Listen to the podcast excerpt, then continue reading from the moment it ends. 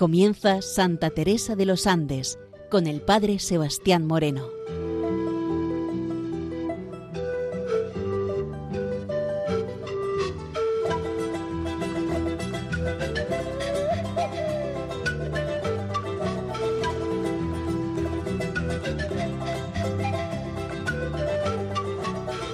Muy buenos días nos de Dios. Aquí comienza en Radio María Santa Teresa de los Andes, la joven que ingresó en el Carmelo, queriendo descubrir en ella su vida, su espiritualidad y su mensaje joven al mundo de hoy. Comenzamos en la mañana de hoy, en esta emisión de Santa Teresa de los Andes, el año 1917, dentro del diario de Teresa de los Andes, vamos a comenzar también en el número 18, titulado La meditación espejo del alma. Primero del año de 1917.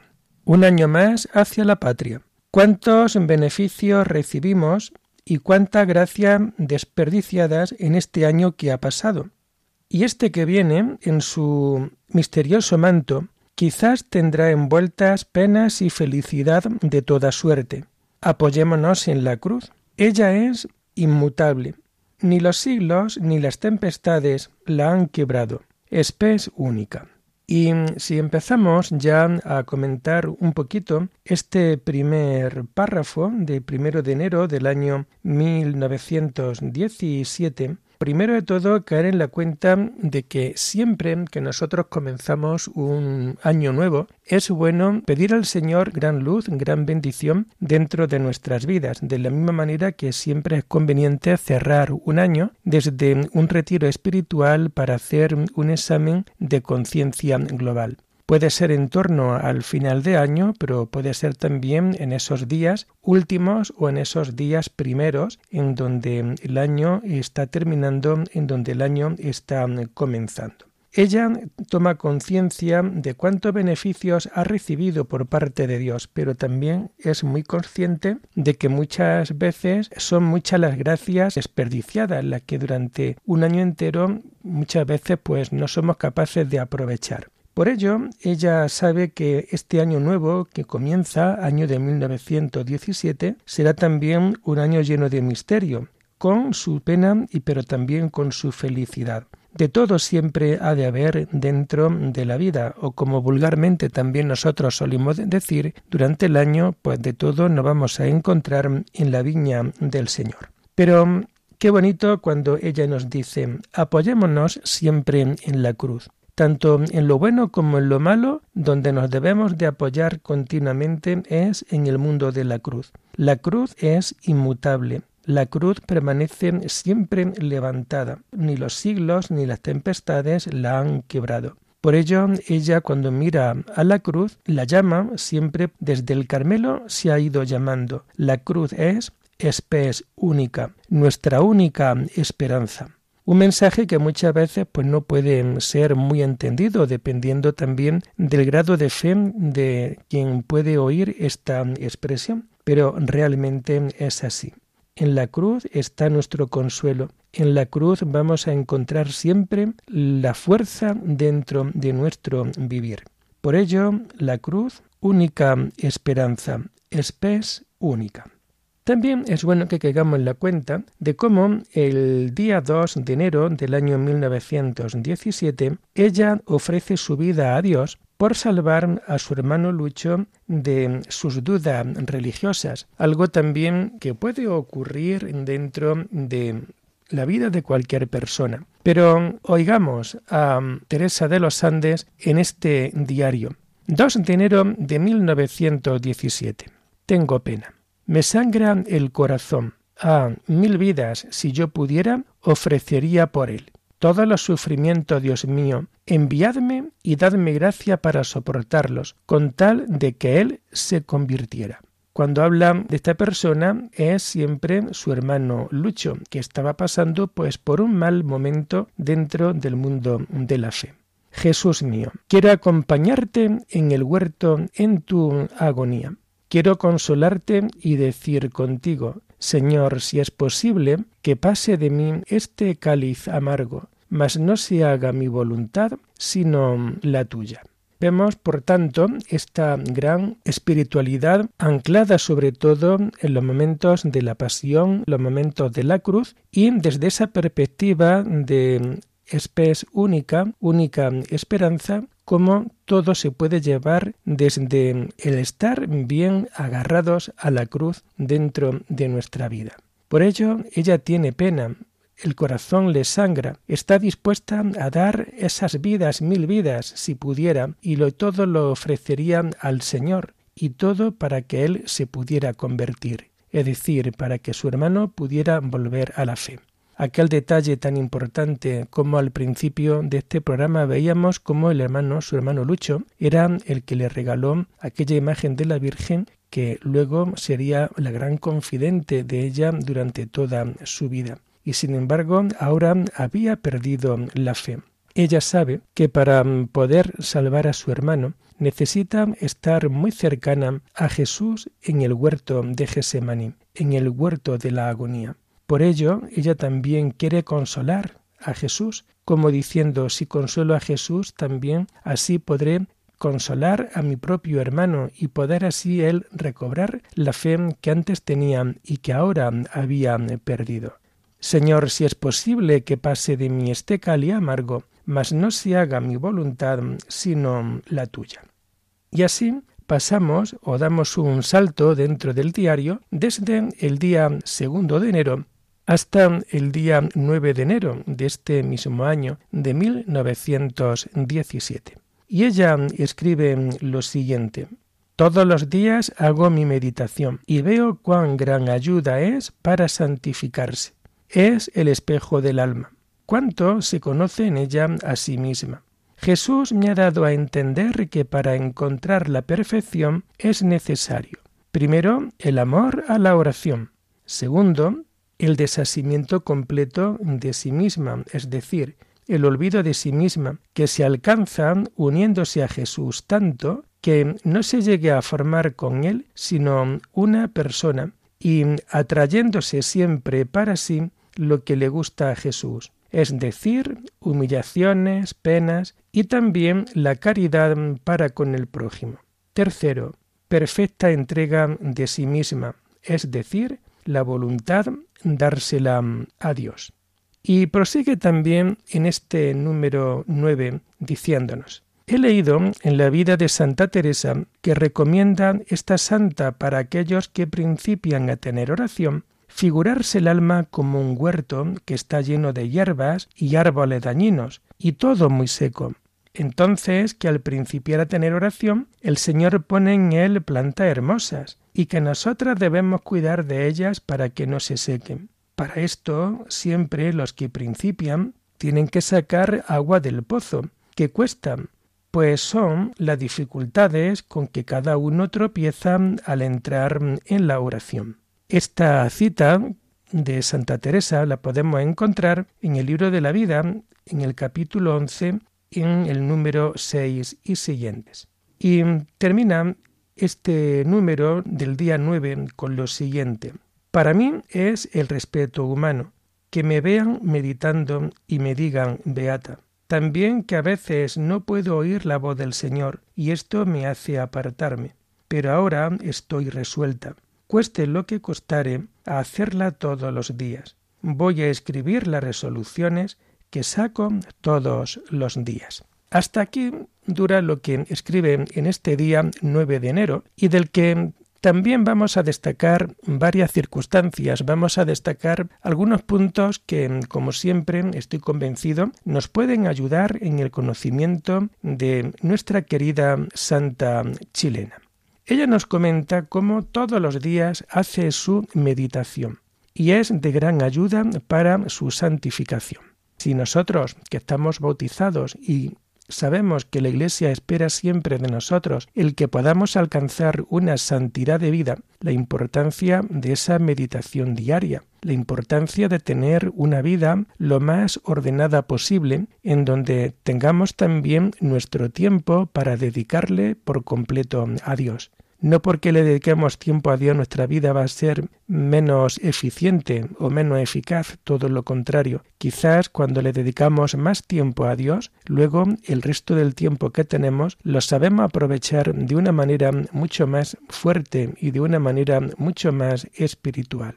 Ella se da cuenta de que la meditación es el espejo del alma, porque es donde nosotros vamos a darnos cuenta de cómo va nuestra vida de unión con Dios. ¿Cuánto se conoce en ella a sí misma? Y es que realmente son las grandes personas contemplativas, las grandes personas que tienen esa experiencia profunda de Dios, la que te descubren el poderte conocer desde lo más profundo. Y cuando uno se conoce desde lo más profundo, lo primero que sabe reconocer o lo primero que tiene que saber es siempre darse, verse desde la pequeñez, desde la humildad. No olvidemos que somos hechos de barro, que el ser humano es débil y que la vida del ser humano es siempre caduca.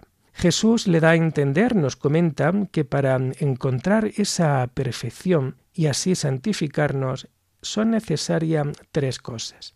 Primero, el amor a la oración. Es bueno que recordemos aquí, en este momento, aquella definición de oración de Santa Teresa de Jesús, Santa Teresa de Ávila, en el libro de la vida. A mi entender, no es otra cosa oración mental que hablar muchas veces a solas de amor con quien sabemos nos ama. Y esto hacerlo en una perspectiva también de enamorados.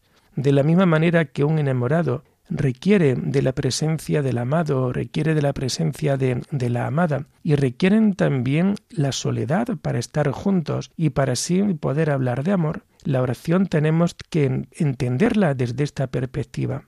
El amor a la oración, el estar a solas con el Señor, el saber desahogar tu alma con Él, el poder hablar de todo lo que acontece o simplemente quedándote contemplándolo cara a cara, sabiendo que tú lo miras a Él y que Él te mira a ti.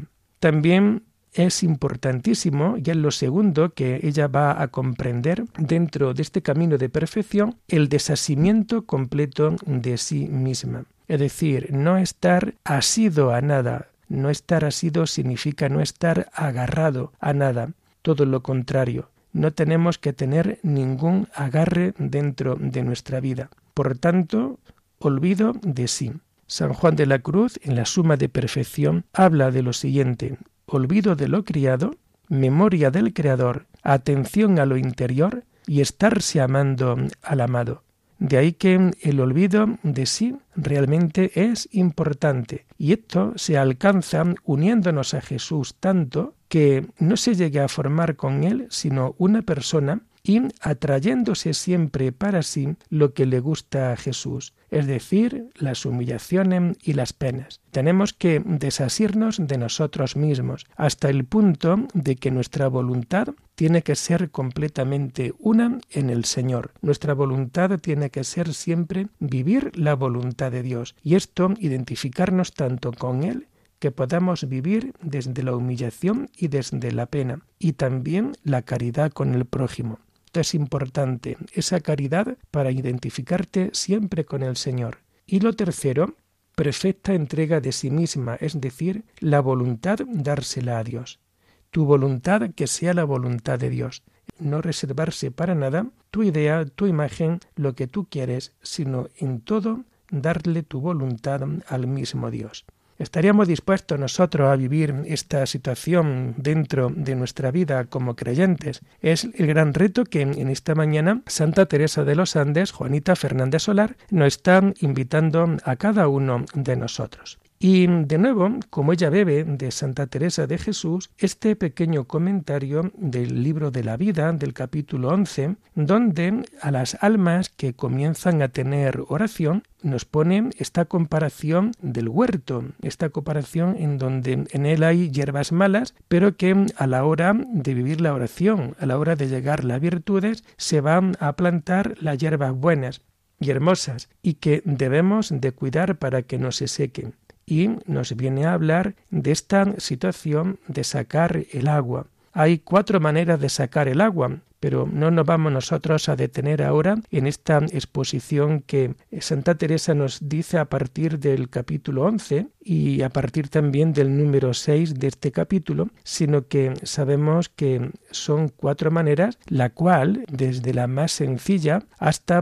la más costosa, pero todo necesario para poder regar siempre el huerto de nuestra alma.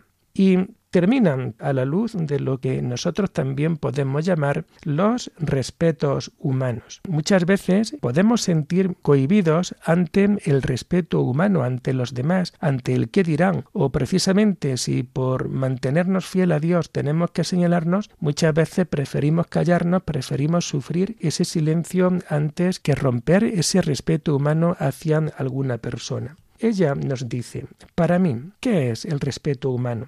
Que me vean meditando y que me digan beata. Es decir, si estoy meditando la palabra de Dios y que luego me digan beata, esto a ella como que no acaba de gustarle. No tiene nada que ver este término que descalifica de alguna manera la vida de oración.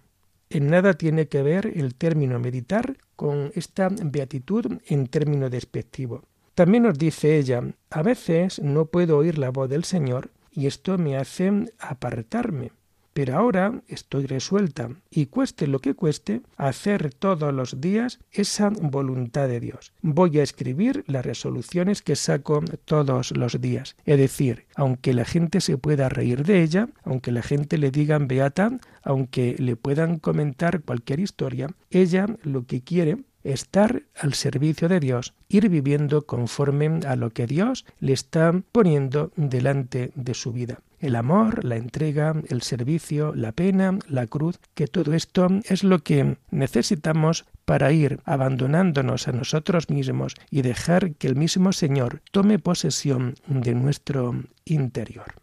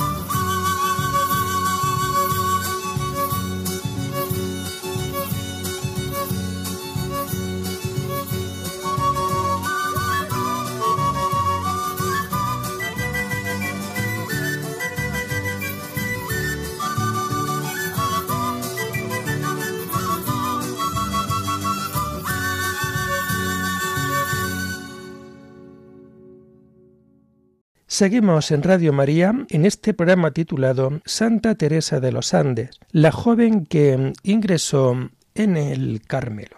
Ahora vamos a tener como un pequeño salto dentro de este diario. Hemos estado leyendo y comentando lo que ella escribe el 9 de enero de 1917, pero ya el próximo día que ella va a escribir en su diario será el día 24 de enero. Pero antes del día 24 de enero, ella va a escribir una carta a Carmen de Castro Ortúzar. Es lo que vamos a leer ahora y iremos meditando lo que el tiempo de este programa nos pueda ir dejando.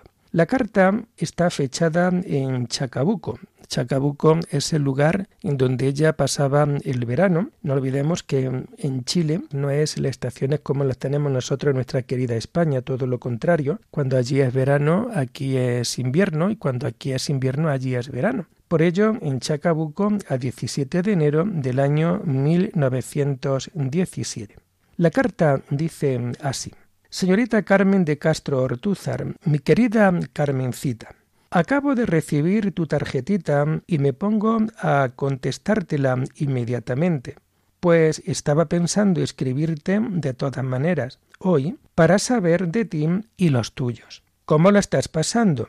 Cuando me escribas, cuéntame todo, por favor. ¿Qué chiquillas hay y cuál es tu vida? En Chacabuco, nosotros lo pasamos muy bien.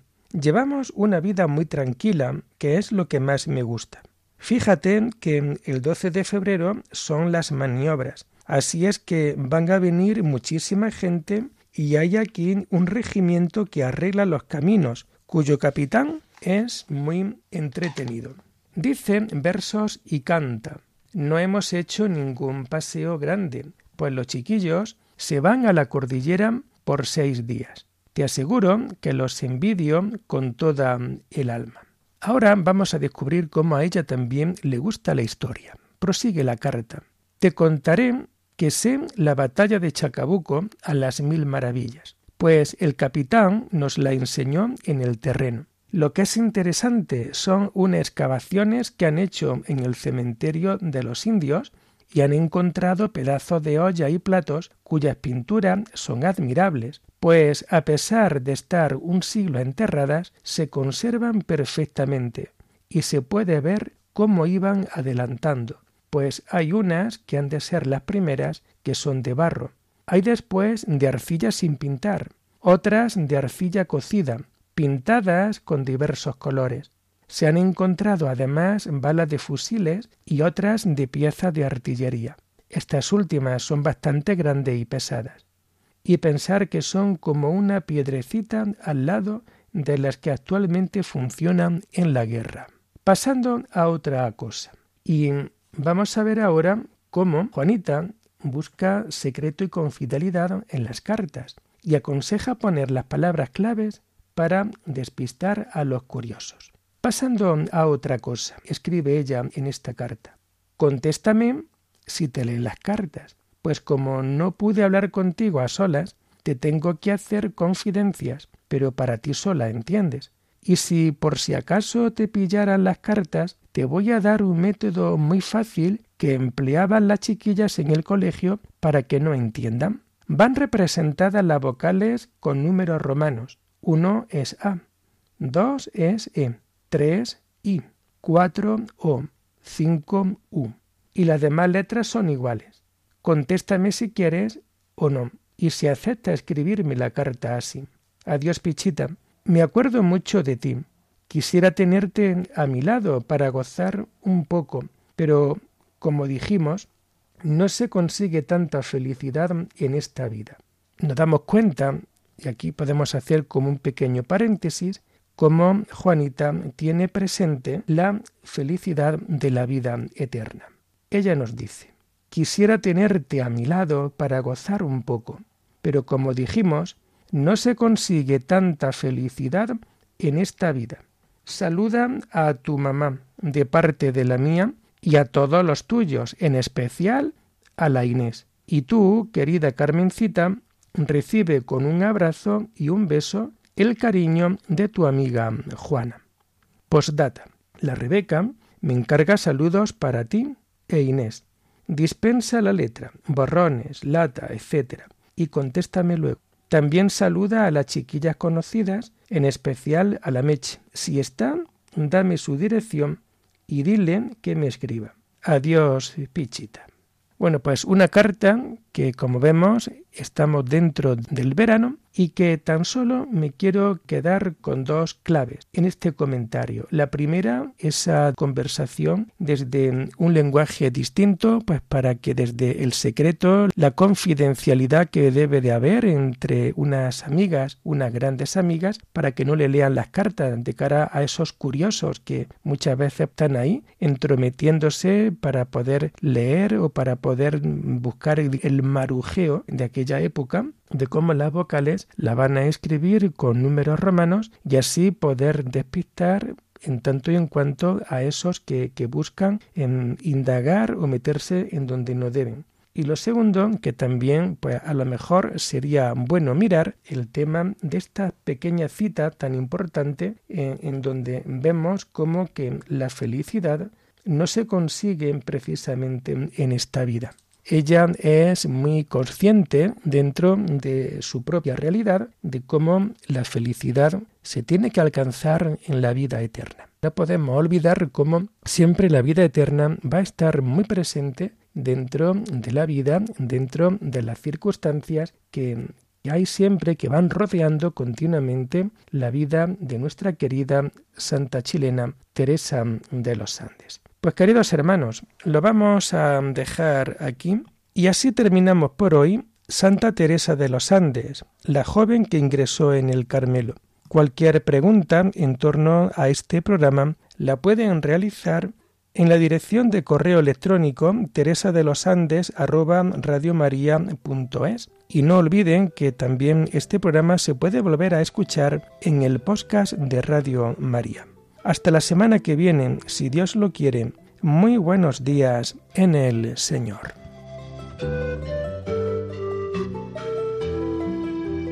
Les hemos ofrecido en Radio María el programa Santa Teresa de los Andes con el Padre Sebastián Moreno.